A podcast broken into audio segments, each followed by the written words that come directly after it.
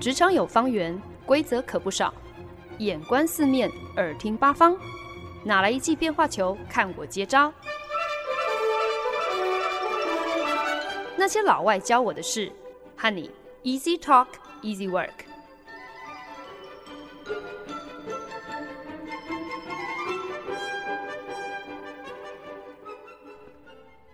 您现在收听的是《那些老外教我的事》，我是欢恩。小时候呢，我非常喜欢看故事书，家里有非常多套故事丛书。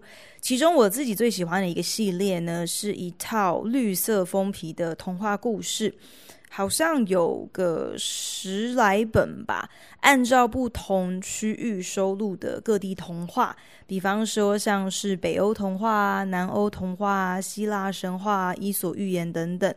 那一直以来，我好像也从来没有特别去注意过这一套书到底是哪一个出版社的，必须要下次回家的时候，呃，特别再去留意一下。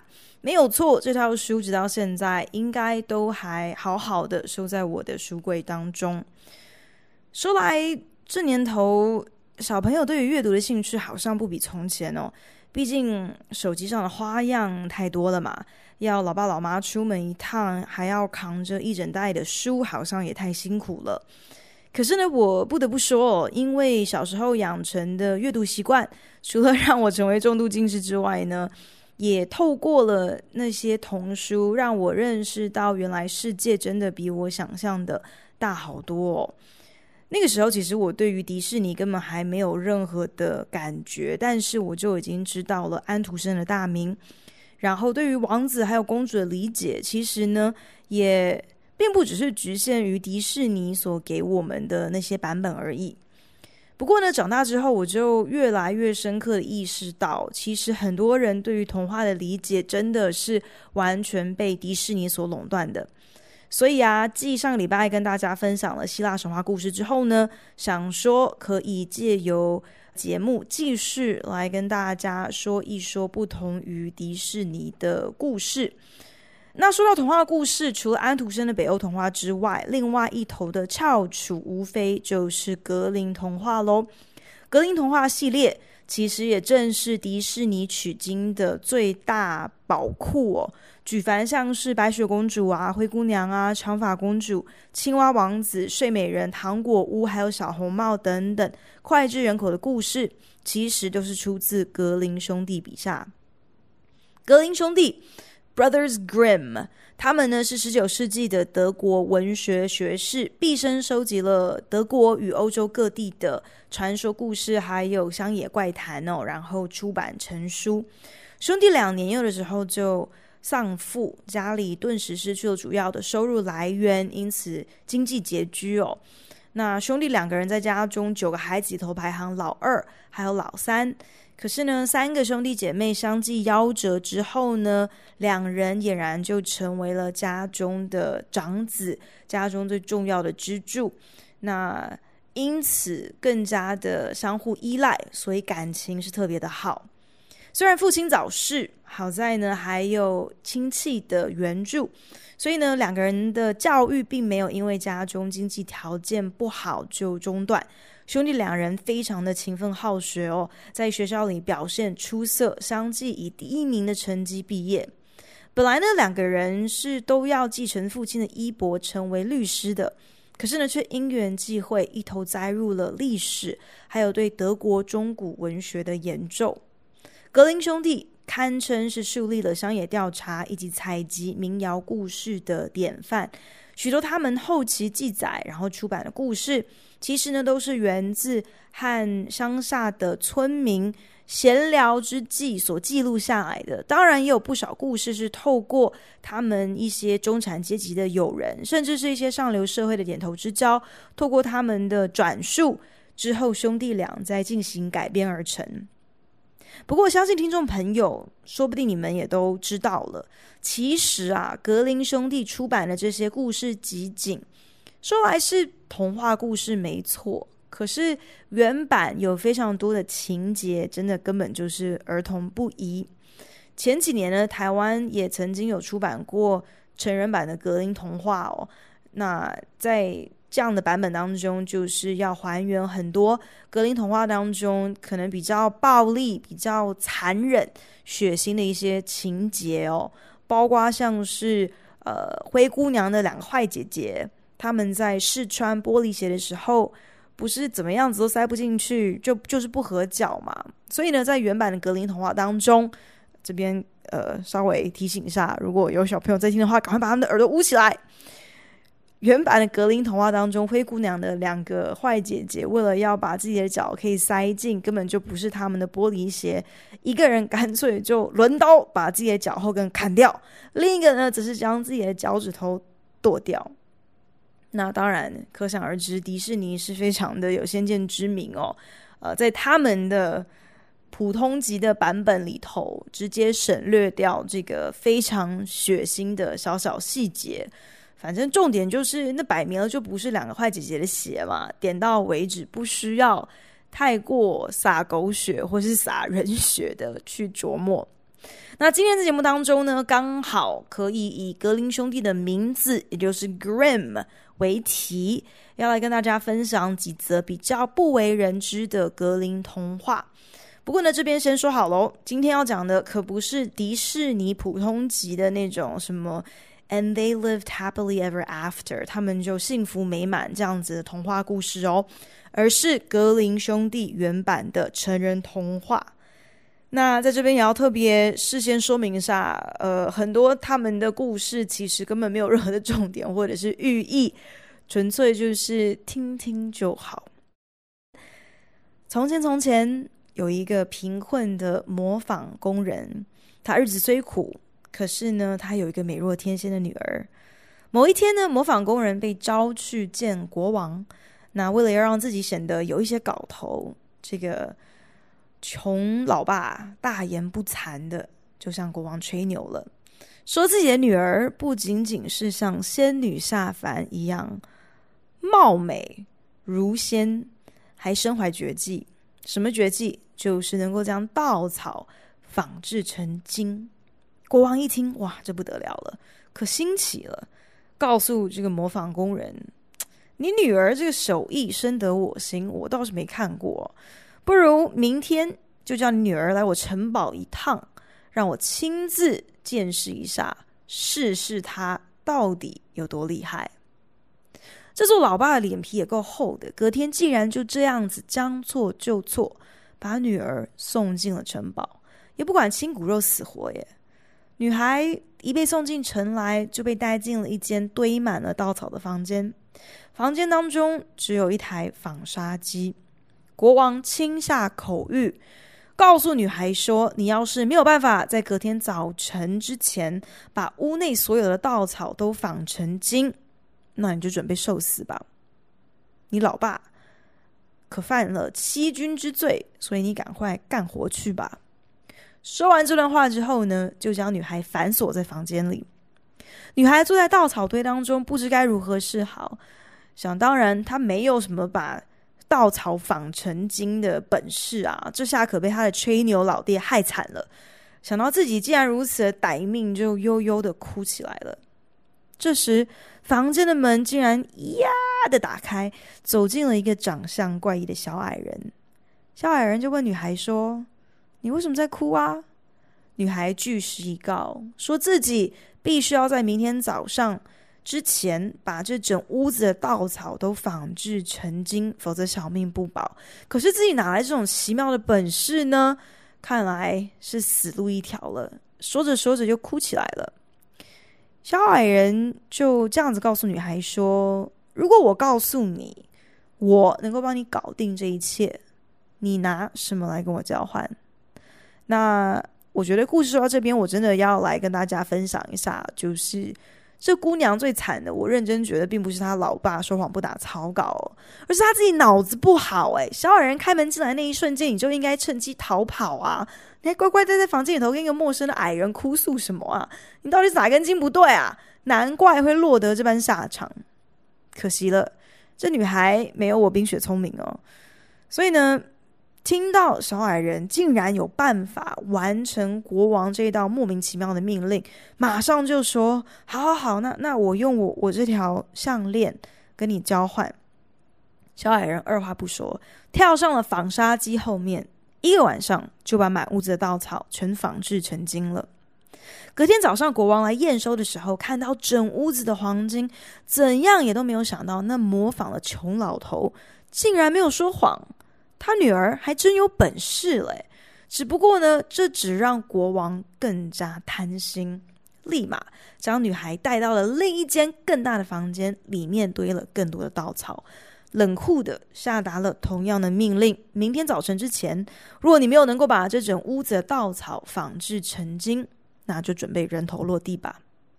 女孩再一次的被反锁在房间内，再一次的不知所措。而奇怪的小矮人又再一次的现形，推门进到房中，问女孩说：“我若再一次替你搞定这一切，你拿什么来跟我交换？”女孩再一次脑袋短路的说：“哦，好，那那那我拿我这个戒指跟你交换好了。”小矮人于是再一次的一展自己的神力，一夜之间又把整屋的稻草全都纺制成金。隔天，国王验收完整屋的黄金之后呢，再一次惊喜万分，可是仍然是虚所无度。于是呢，将女孩带到第三间更大的房间，然后告诉她。你如果呢有本事，在明天之前把这整间房子里面的稻草都纺制成金，那么这一次我就娶你做我的皇后。国王心中打着如意算盘，想说：虽然这女孩不过就是个穷老头的女儿，可是能够娶到这么个金鸡母，以后国库真的是永远不怕钱不够。第三天晚上。被反锁在第三间房间的女孩依然一筹莫展。这个时候，小矮人再一次出现了。可是，女孩身上已经没有任何的首饰可以交换了。小矮人一脸好心的样子，提议说：“嗯，不如这样吧，就用你和国王成婚之后第一个孩子来跟我交换吧。”女孩心想。你你不知道国王说要娶我，这是真是假？搞不好根本也不会应验啊！或者就算我们成婚之后，说不定我也不会生小孩嘛。所以好啦，没差啦，先答应小矮人这么一个离谱的要求，好像也没有关系，反正也不知道会不会成真，所以先救我一命再说吧。所以呢，就欣然同意了小矮人开出的条件，小矮人也就再一次出手解围。仿出了一整屋的黄金，国王隔天早上再一次获得了一整个房间的黄金，乐得即刻兑现他的承诺，将女孩娶为自己的皇后。婚后一年，皇后就生下了一个孩子。可是呢，皇后早就将自己当初跟小矮人的交易忘得是一干二净，直到小矮人忽然之间又再度的。出现在自己的面前，对皇后说：“好啦，把你之前说好要给我的东西交出来吧，你的孩子。”皇后苦苦哀求说：“愿意给小矮人所有的荣华富贵，只求你放过我的孩子吧。”可是小矮人说什么就是要抱走这个婴孩，但终究敌不过皇后的眼泪，所以佛心来的决定给皇后一个退路。告诉皇后说：“好啦，看你可怜，只要你能够在三天之内知道我的真名到底是什么，我就让你留住这个孩子；不然，三天之后，你的婴孩就会是我的。”说完，小矮人又消失不见了。这个小矮人到底叫什么名字？皇后是否能够及时发现这个秘密呢？从穷苦模仿师傅的女儿摇身变成了一国之后，这皇后的好运说来说去也是全靠这么一个奇怪的小矮人，在自己还身无分文，被国王软禁在屋里，被迫要把稻草纺制成金的时候，就是靠着这个小矮人替他解的围，自己却不小心把长子作为了交换条件，来兑换了小矮人当初。出手相救，如今小矮人找上门来，要兑现当年开的这张支票，却被泪眼汪汪的皇后所打动，于是呢，主动提出了，如果皇后能在三天之内找到这个小矮人，这个魔法小矮人，他到底叫什么名字，那么这一切就一笔勾销，当做什么都没有发生过。皇后立马派出了手下，马不停蹄的去到王国的各个角落，就是要打听任何关于这个奇怪小矮人的事情，并搜集所有在国度之境所有的居民想得到的、变得出来的名字。第一天过去了，小矮人出现，皇后心急的将手下找到的各种五花八门的名字。全都念了一遍，却没一个中标。第二天，小矮人再一次出现，皇后报数般念出的成串名字，仍然每一个都落空。眼看最后期限将至，皇后是万念俱灰。结果，其中一个被皇后派出去打听各样名字的探子回报，自己这一趟回来，虽然没能够。在获得新的名字，可是自己在路过高山森林的尽头处，途中经过了一间小房子，发现在房子前竟然生了一处萤火，看到了一个奇怪的小矮人在萤火前陶醉起舞。这个探子躲在一边，就听到这个小矮人边跳舞，嘴里边念着一首奇妙的打油诗，说今晚他将大肆庆祝。因为皇后的婴儿就要得手，只怪没人猜想得到我的名字就叫做 Rumpelstiltskin。等到小矮人在第三天的晚上再一次出现在皇后面前，得意洋洋的要接走皇后的儿子的时候，胸有成竹的皇后故意先苦着一张脸说：“啊，呃，你你你你的名字是不是叫小明？”还是叫大华？小矮人洋洋得意说：“不是。”没想到这时候皇后脸色一变，下一句就问到说：“你是叫 Rumpelstiltskin 吧？”Rumpelstiltskin 脸色一沉，又是吃惊又是愤怒，百思不得其解，皇后究竟是如何得知自己最深的秘密？是魔鬼告诉你的？气急败坏的 Rumpelstiltskin 这样怒吼着。右脚在地上用力一蹬，踩破了一个大洞，整条腿都陷入地下中。Rumpelstiltskin 怒火中烧的，只好双手撑着左腿，要把自己拔起来。结果用力过度，反而把自己撕成了两半。The end。格林童话当中，真的多的就是这种莫名其妙的结局的故事哦。真的好像除了做爸爸的，拜托你不要随便去乱说谎，以及如果你真的遇到小矮人的时候，也不要乱答应把自己的长子送给他之外，好像真的没有什么太深远的寓意哦。结局什么 Rumpelstiltskin 把自己撕裂成两半，我觉得也只是为了一个耸动。所加上的一个这个奇怪的小细节哦，可是说起来，这个小矮人他也不算是坏人呢、他三番两次帮助了跟他非亲非故的女孩耶，论功行赏，不就是天经地义吗？更何况今天这可是他们两人事先就已经说好的等价交换呢。虽然要跟人家换孩子，真的有点太离谱了，可是对方也傻傻都答应啦。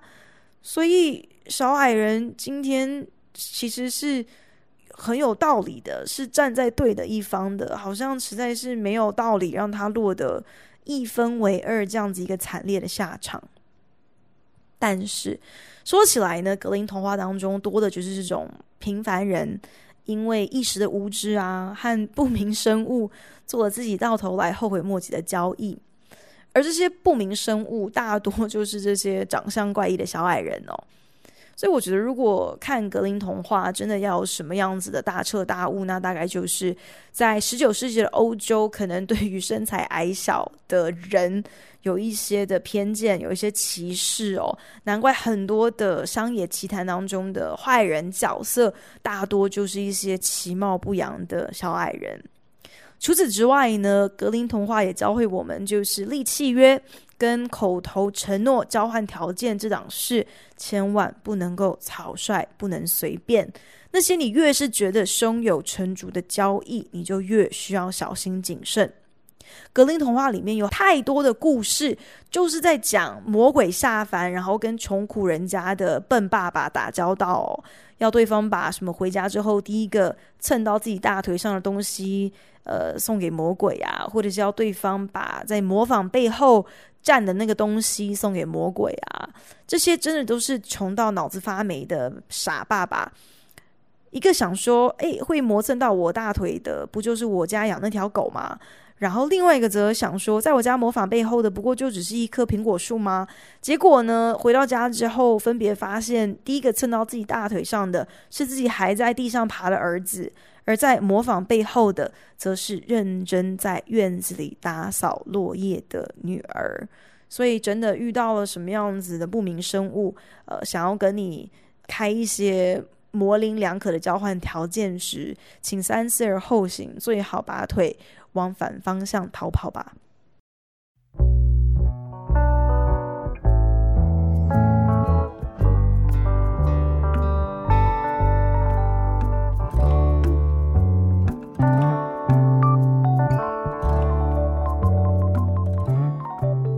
您现在收听的是《那些老外教我的事》，我是节目主持人焕恩。今天借着 Grimm G R I M M，也就是格林童话中格林兄弟的这个姓氏，要来跟大家分享几个大家没有听过的成人童话故事。那顺带一提呢，格林兄弟的姓 Grim G R I M M，其实呢跟英文单词当中的 Grimm G R I M 是有同样的音。那 G R I M Grim 在英文里面有严肃、有抑郁、有忧伤，就是很哀愁的意思。只能够说，格林兄弟的原版作品真的是实至名归啊！他们的童话故事都是非常的 Grim，完全不像是迪士尼改版之后那样充满了彩虹啊、梦幻啊，总是有美满结局哦。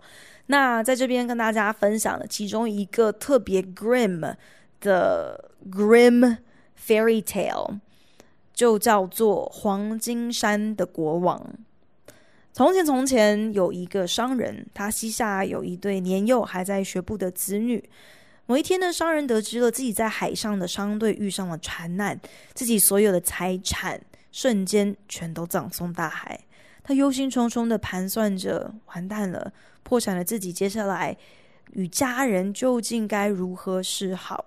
忽然之间，眼前竟然出现了一个肤色黝黑的小矮人。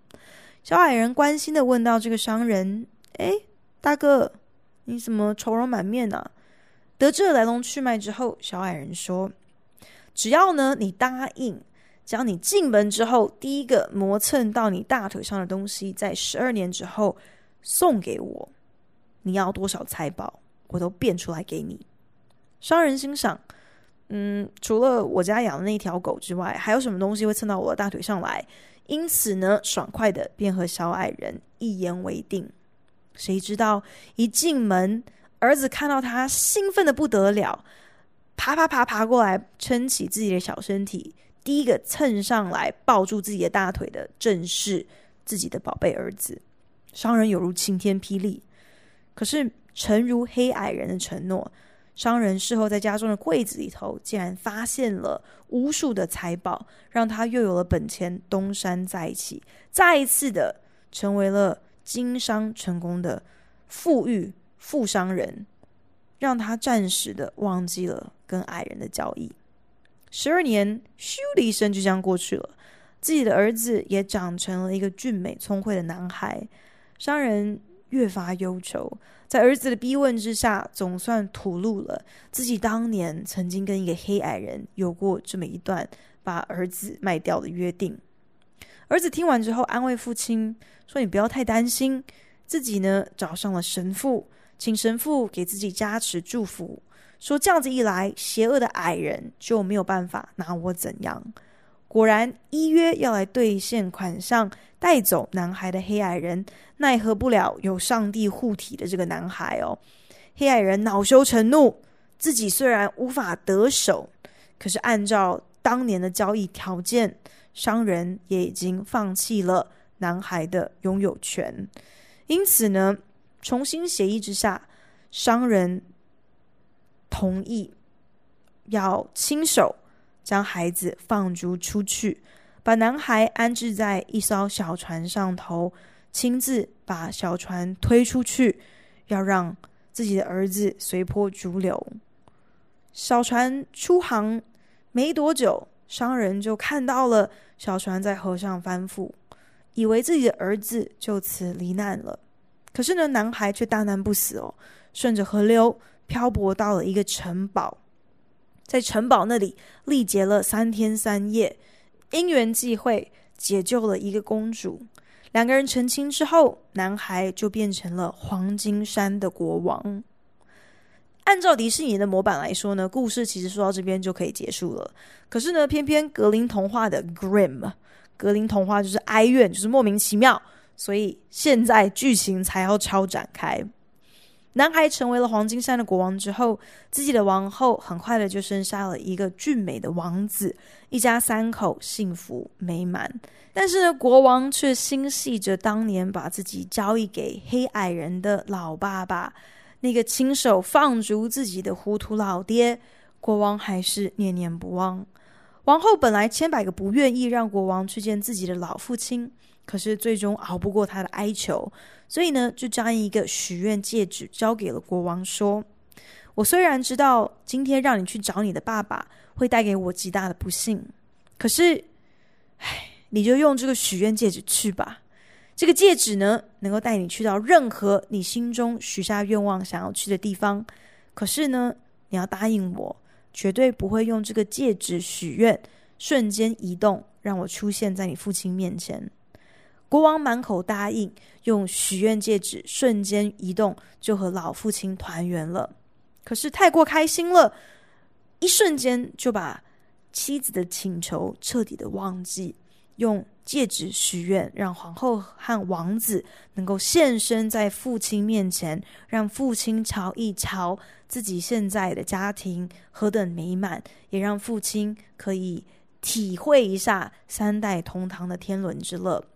可是被戒指许过来现身的皇后，愤怒地指控国王完全违背了自己当初的承诺，然后呢，就趁着国王午睡的时候，拿走了许愿戒指，将自己和儿子变回了黄金山。等到国王午睡醒来之后，发现妻小都不见踪影，没了许愿戒指的他，只得自己想办法徒步找到回家的路。在路上呢，国王巧遇了三个为了平分家产而争吵的巨人。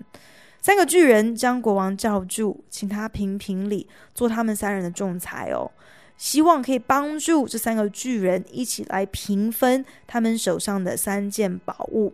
其中一个呢，是一件隐形斗篷，还有一双能够带穿着的人去到任何想去的地方的一双靴子。最后一个宝物是一把宝剑，只要握着这把宝剑的人喊出咒语，除我之外，人头落地，就能够格杀身边所有的人。这国王很聪明，用计将这三样宝物都弄到手，凭借着那一双可以去到任何想要去地方的靴子，瞬间就回到了黄金山。可是他忽然间发现。怎么举国都在欢庆，有很多的音乐声、派对声，大家都在欢欣鼓舞。原来皇后竟然正在举办一场她自己的婚礼，要下嫁新的国王。国王没有想到皇后这么快就移情别恋，就背叛了他，披上了隐形斗篷之后，好好恶整了皇后一番。随后。国王握着他从巨人那里骗来的宝剑，站在宫殿的正厅，高喊：“除我之外，人头落地！”一秒之中，坑杀了全国背叛他的人，再一次重新的坐上了他黄金山的王位。The end.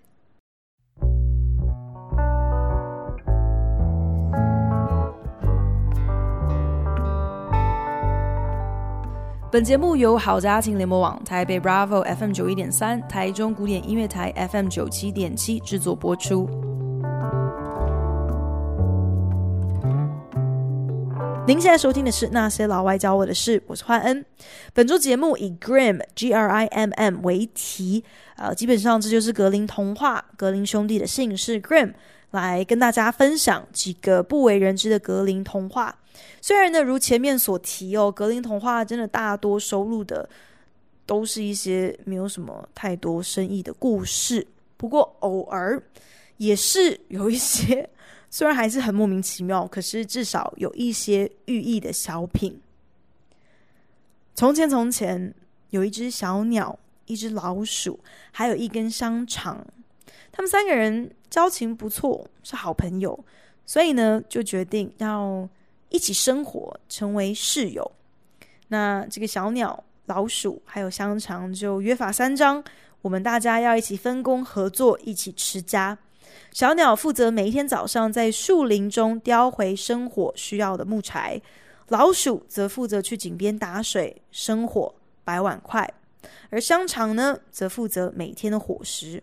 锅中不管今天煮的是蔬菜呀、还是浓汤，香肠时不时。就会亲自跳入锅里头滚一滚，让自己的肉油给餐点提味加料。可是呢，某一天小鸟出去捡柴的时候，遇到了同类，小鸟忍不住就向其他鸟儿炫耀自己的室友分工可好了。没想到却被其他的鸟儿嘲笑，说你根本就是个傻子。老鼠，它打完水生完火之后，它就回房睡大头觉啦。一路等到放饭的时候，才需要出来摆摆碗筷，这什么良缺嘛？啊，另外那个香肠，哇，它更是啥事都没在干呢。不过就是每天在锅里头滚一滚，滚个几圈就了结了。哎，你这只小鸟，傻不拉几的，那最吃重、最难的差事不就落到你头上了吗？真的是太笨了。小鸟一听，当然就火气就上来啦。隔天就不肯出去捡柴了，坚持这个工作分配需要重新调整一下。其他室友奈何不了他，所以呢就同意了。好好好，那那我们重新安排一下工作啊。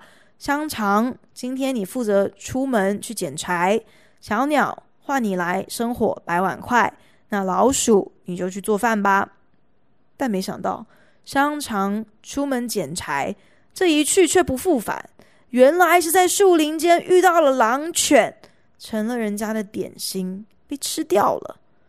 老鼠做大厨根本没个概念，只好有样学样，也学香肠，我就往锅里头想说滚几圈给食物调个味，结果自己先被活活烫死，真的是彻头彻尾的给菜肴加菜去了。小鸟进到厨房要帮忙上菜，却不见厨子。